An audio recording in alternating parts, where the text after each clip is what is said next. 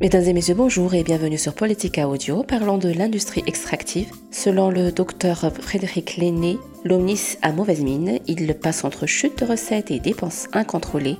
Les détails. Nous attirons également l'attention sur la performance financière très fragile de l'Office des mines nationales et des industries stratégiques, caractérisée par un excédent brut d'exploitation toujours déficitaire au cours des cinq derniers exercices et met ainsi l'établissement dans une situation structurellement déficitaire. Le constat du cabinet d'Audi Mazar, qui a certifié avec réserve les comptes 2020 de l'Omnis, est sans appel. Les déficits répétés de l'établissement public à caractère administratif, chargé de mettre en œuvre la politique nationale en matière d'exploration et d'exploitation des hydrocarbures, menacent son existence. Dividendes. L'Omnis, qui a fêté ses 45 années d'existence en 2021, est placé sous la haute autorité du Premier ministre et sous la tutelle technique du ministère des Mines et des Ressources stratégiques. L'établissement public est présidé par Stéphanie Delmotte, ancienne directrice du cabinet du président Ange Razouiln. Il est dirigé par un directeur intérimaire depuis mars 2019, Nantenaina Rasoulnirin, nommé en novembre 2020, occupe actuellement ce poste. Autonome financièrement, les revenus de l'Omnis sont principalement composés de frais administratifs collectés auprès des sociétés réalisant des projets d'exploration ou d'exploitation d'hydrocarbures à Madagascar et de la vente de dossiers techniques aux compagnies intéressées à développer de tels projets. À la différence des frais d'administration minière qui sont recouvrés auprès des entreprises minières par un autre établissement public, le Bureau du cadastre minier de Madagascar, et qui sont encaissés par le Trésor public, avant d'être répartis suivant des codes-parts définis par décret entre le budget général de l'État, le PCMM lui-même ou encore les régions et communes impactées par les projets miniers, l'Omnis conserve pour lui l'intégralité de ses recettes. En tant qu'EPA, il ne verse aucun dividende à l'État malgache. Attente de renouvellement. Dans le sillage de la découverte d'importantes réserves d'hydrocarbures près des côtes du Mozambique, l'Omnis lança en novembre 2018 un appel d'offres en vue d'attribuer les licences d'exploration de 44 blocs pétroliers et gaziers situés dans le bassin de Murundav, représentant une superficie d'environ 63 000 km. L'appel d'offres devait initialement se terminer en mai 2019. Cependant, l'élection de Andra à la tête du pays avait changé la donne. Une note ministérielle émise en février 2019 a, depuis, gelé toute activité de promotion pétrolière.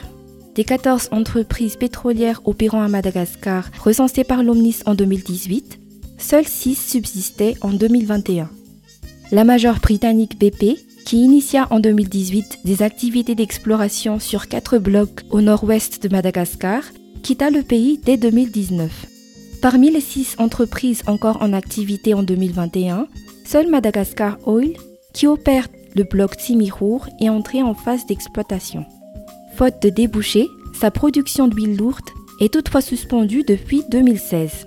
Les autres détenteurs de permis traversent eux aussi des difficultés.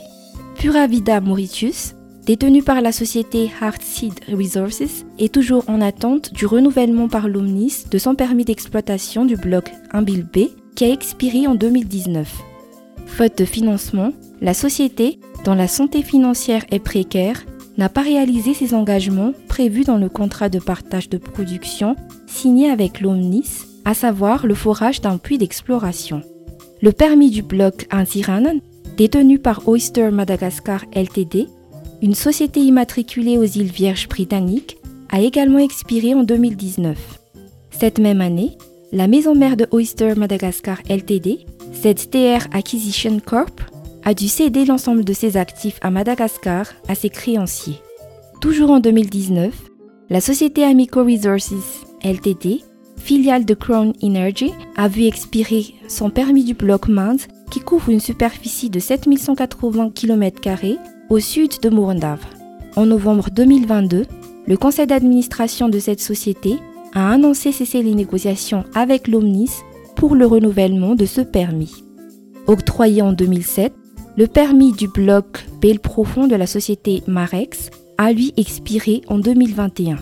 Le seul permis valide est celui détenu jusqu'en avril 2024 par la société CB World Trade Natural Energy Ltd, pour l'exploration du bloc Pale profond nord situé au large de Murundav. À l'exception de BP et de CBYTNE, aucune société pétrolière ne s'est vue attribuer de nouveaux permis de recherche ou d'exploitation d'hydrocarbures depuis 2017, d'après les données fournies par l'Initiative pour la transparence des industries extractives à Madagascar. Des recettes au plus bas. Le départ d'entreprises pétrolières, non compensé par l'arrivée de nouveaux investisseurs, a entraîné une chute des revenus de l'Omnis. Les frais d'administration, sorte de redevances payées annuellement à l'Omnis par les entreprises pétrolières, ont ainsi été divisés par deux entre 2016 et 2020, passant de 5,4 à 2,2 milliards d'ariari. Parallèlement, la vente par l'Omnis de dossiers techniques, qui représente sa seconde source de revenus, lui a rapporté seulement 516 millions d'ariars en 2020 contre 6,2 milliards d'ariars en 2016. Le manque d'intérêt des entreprises pétrolières et gazières pour Madagascar n'explique pas à lui seul le faible niveau des ressources de l'Omnis. Les rapports d'Audi 2019 et 2020 évoquent ainsi l'existence de nombreuses créances douteuses, un doute quant au montant réel de son chiffre d'affaires dû à l'opacité entourant les avenants, au contrat de partage de production signé avec les compagnies pétrolières, ainsi que des défaillances dans le contrôle interne de l'établissement public. Toujours d'après ces rapports d'audit, des frais de formation collectés auprès des entreprises pétrolières destinés à financer la formation continue du personnel de l'OMNIS ont connu des retards dans leur recouvrement. Ces problèmes de gestion ne sont pas récents. En mai 2018, le cabinet NPNM Audi alertait déjà dans son rapport d'audit des comptes de l'OMNIS pour l'année 2017 sur l'absence de facturation des frais d'administration et de formation dus par deux entreprises pétrolières, Madagascar Southern Petroleum et Varun Petroleum. En octobre 2006, MSP avait signé un contrat de partage de production avec l'Omnis pour le bloc numéro 3112. Cette société est restée titulaire du titre d'exploration pour ce bloc jusqu'en juillet 2015. À cette époque, le bénéficiaire réel de MSP était le docteur Wei Shiming consul de Madagascar à Hong Kong, ce dernier possède des liens étroits avec le pouvoir politique à Madagascar. En 2009, sa société Sunpec recruta comme conseiller Yves-Roger Razouilne, le père de l'actuel président de la République, alors président de la Haute Autorité de la Transition. Le décret de 2019, constatant la fin de son contrat de partage de production avec l'Omnis, n'a pas eu pour effet de solder les dettes contractées par MSP. Cette année-là, l'Omnis enregistra dans ses comptes la perte de 837 millions d'ariars sur ses créances envers cette société.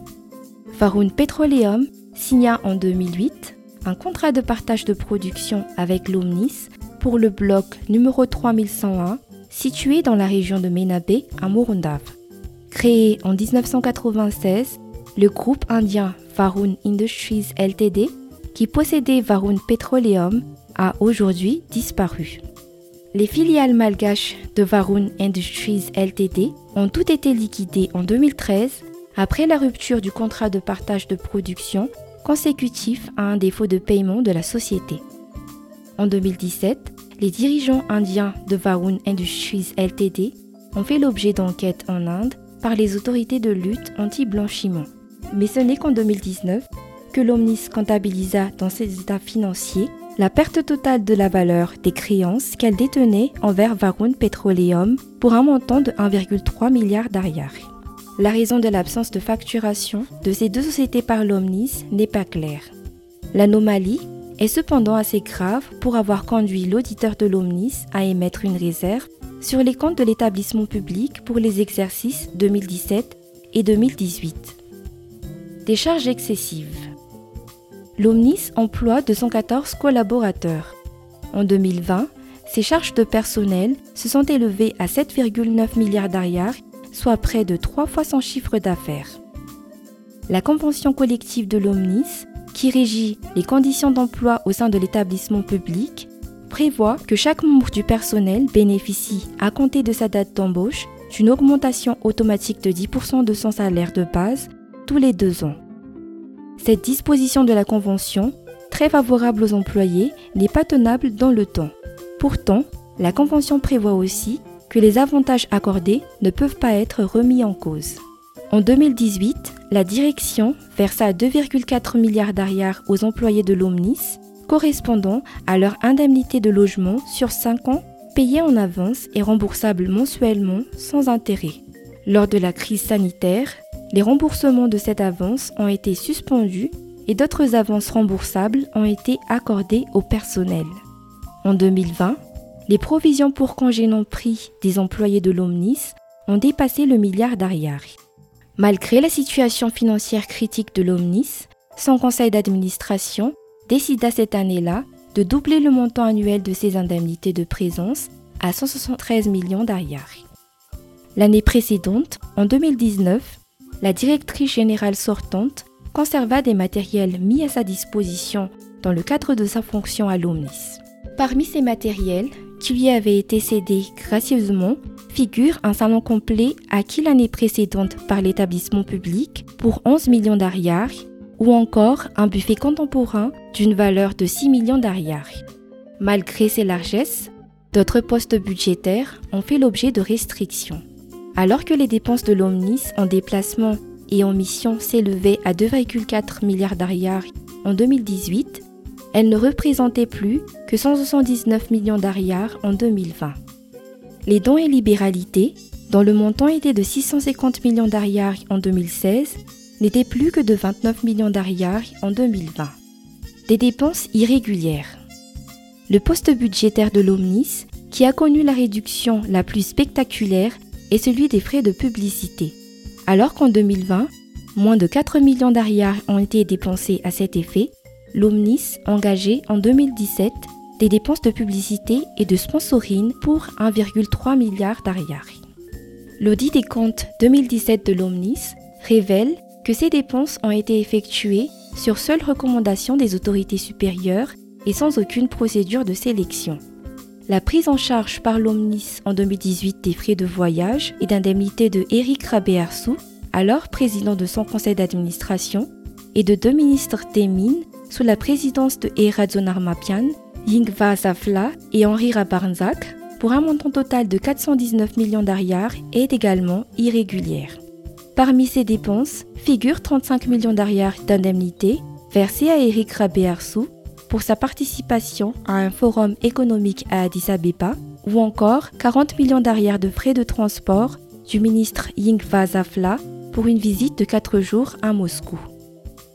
Les interférences du pouvoir politique dans la gestion de l'Omnis ont trouvé un point culminant dans la décision prise en Conseil des ministres le 24 avril 2018 de prélever 7,6 milliards d'arrières des comptes de l'Omnis au titre de participation de l'État à la construction de la voie rapide reliant le boulevard de l'Europe à l'aéroport international d'Ivat. Bien que cette demande de l'État soit contraire au principe d'autonomie financière de l'Omnis, son conseil d'administration a accepté en septembre 2018 le versement de la somme réquisitionnée. Des investissements hasardeux. L'Omnis détient, pour le compte de l'État malgache, des participations dans plusieurs projets miniers, dont 20% de la société QMM. Il contrôle également 20% de l'entreprise Madagascar Consolidated Mining via sa filiale National Supply and Services Company SA. D'après le rapport 2019-2020 de l'ITIE Madagascar, MCM, qui se spécialise dans l'exploitation de charbon, n'est pas encore entré en phase de production. Le même rapport note que NASCO est en veille. Hors secteur minier, l'Omnis possède des parts dans l'entreprise publique Société d'études, de construction et de réparation navale. D'après son rapport financier 2019, la SECREN n'a versé aucun dividende à ses actionnaires en 2018 et en 2019. Comme l'Omnis, la société navale présente un excédent brut d'exploitation déficitaire pour ces deux années. La société Marbre et Granit de Madagascar et la société de Granit, dans lesquelles l'Omnis possède aussi des parts, sont toutes deux en cessation d'activité. À ces mauvais investissements, s'ajoute une créance perdue de 950 millions d'arrières relative à un virement de fonds pour le compte de la SECMA et une autre créance irrécupérable de 3,7 milliards d'arrières qu'aurait dû payer à l'Omnis l'établissement financier Investco, aujourd'hui en liquidation. aucune perspective d'amélioration à court terme. Contacté lors de la rédaction de cet article, l'OMNIS n'a pas donné suite à nos sollicitations. Alors que les projets d'exploration et d'exploitation d'hydrocarbures se raréfient, sans perspective d'amélioration à court terme, il est impératif pour l'OMNIS de se réformer. Assurer la continuité d'exploitation de cet établissement public requiert de réduire drastiquement ses dépenses, de restructurer son organisation, d'améliorer sa gestion et de renforcer son indépendance. Les communautés des régions où les projets pétroliers et gaziers sont actifs en subissent les effets négatifs. Or, seul l'OMNIS profite des paiements conséquents effectués par les entreprises mettant en œuvre ces projets. Il est anormal que ces communautés, mais aussi plus généralement les citoyens malgaches, ne bénéficient pas des retombées économiques et sociales que permettraient ces contributions financières si elles étaient utilisées à bon escient. La nécessaire réforme de l'OMNIS devra répondre à cette exigence d'équité et de justice. QMM des dettes en question. Le projet minier Quit Madagascar Minerals, extrait de l'île Ménite dans la région Anossi. Le groupe Rio Tinto possède 80% des actions de QMM auxquelles s'ajoutent 5% des actions détenues au travers de certificats d'investissement ne donnant pas de droit de vote. Via l'Omnis, l'État malgache possède 15% des intérêts économiques de QMM et 20% de ses droits de vote. Dans son rapport d'audit des états financiers 2020 de l'Omnis, le cabinet Mazar fonde son opinion avec réserve en partie sur le fait qu'il lui a été impossible lors de ses travaux d'audit de confirmer le nombre exact d'actions de QMM détenues par l'Omnis. En outre, l'auditeur y constate que les dettes de l'ordre de 83 millions de dollars liées au maintien à 20% des parts de l'Omnis dans le capital social de la société QMM SA lors des différentes recapitalisations de cette dernière ne sont ni justifiées ni comptabilisées par l'établissement public administratif.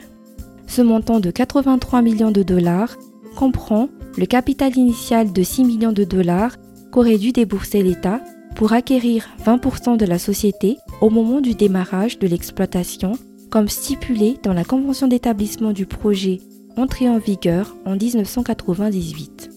Le reste de la somme correspond à la part de l'État dans les recapitalisations de QMM décidées en 2012 et en 2015, soit 77 millions de dollars. Ces recapitalisations ont été rendues nécessaires par les pertes cumulées de la société qui ont réduit de plus de moitié son capital social. La convention d'établissement, ne prévoyant pas le maintien automatique et gratuit de la participation de l'État malgache, comme c'est le cas dans les projets similaires menés ailleurs en Afrique, sa contribution est prélevée sur les dividendes que lui verse le projet QMM. En d'autres termes, l'État n'encaissera réellement de dividendes de QMM qu'après avoir remboursé au groupe Rio Tinto les 83 millions de dollars qu'il doit d'abord verser au capital de la société. En 2019, une nouvelle recapitalisation a été envisagée. Toutefois, les bénéfices dégagés par QMM ont finalement permis de l'éviter. La perspective d'une nouvelle recapitalisation a néanmoins fait réagir l'État malgache qui a demandé à procéder à un audit financier de QMM. Une décision prise en Conseil des ministres le 11 janvier 2023 a prolongé le régime fiscal et douanier particulier de QMM jusqu'en mai de cette année. À cette date se tiendra une session parlementaire lors de laquelle devrait être votée une nouvelle loi encadrant le projet. Les dettes de l'État vis-à-vis de Rio Tinto ont sans nul doute leur importance dans les difficiles négociations en cours entre les parties pour définir le nouveau régime applicable dans la mesure où ces dettes pourraient être immédiatement remboursées si le projet venait à s'achever prématurément. Mesdames et messieurs, merci de votre attention. Restez connectés sur Studio Fritz et Politica Audio sur le site politica.mg, Spotify et Apple Podcast. Tchuss